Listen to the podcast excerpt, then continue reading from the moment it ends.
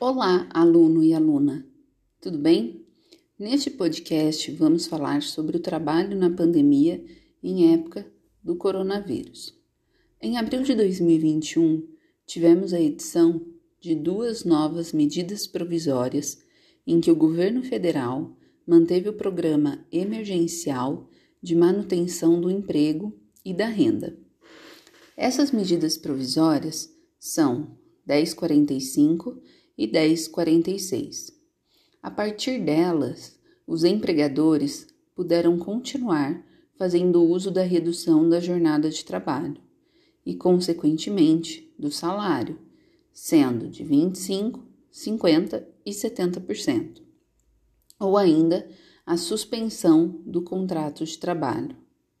Já pela medida provisória 1046, possibilitou teletrabalho, antecipação de férias individuais, concessão de férias coletivas, aproveitamento e antecipação de feriados, banco de horas, suspensão de exigências administrativas em segurança e saúde no trabalho, o diferimento do recolhimento do Fundo de Garantia do Tempo de Serviço, o FGTS. Cabe ainda mencionarmos que essas medidas provisórias já tiveram o seu prazo inicial finalizado e foram prorrogadas pelo governo. Agora, precisamos continuar atentos caso hajam novas alterações nessas medidas provisórias.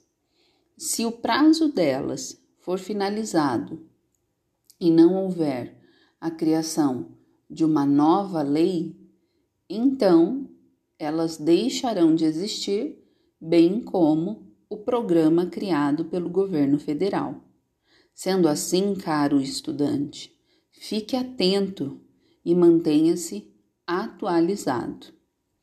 Recentemente, também em razão da pandemia, foi editada a Lei 14.151 de 2021, em que obrigava o empregador a manter seus, suas empregadas grávidas em trabalho home office, como forma de protegê-las, bem como ao feto. Pela lei, entende-se que o empregador não terá escolha. Obrigatoriamente, ela deverá ser colocada em trabalho remoto, independente da atividade que ela realiza, ou seja, independente se o trabalho realizado por ela possibilita ou não a realização dessa modalidade de trabalho. Aqui, o empregador deverá pagar o salário da empregada, independente dela exercer a atividade ou não. O que pode ser feito é o empregador cobrar do poder público como forma de ressarcimento por estar pagando por algo que pode ser que não esteja sendo prestado, que no caso é o serviço. Já tivemos algumas decisões jurisprudenciais que entenderam que, nesse caso específico, o salário não é obrigação do empregador, mas sim do governo federal, principalmente nos casos em que a empregada não conseguiria realizar a atividade fora do ambiente empresarial.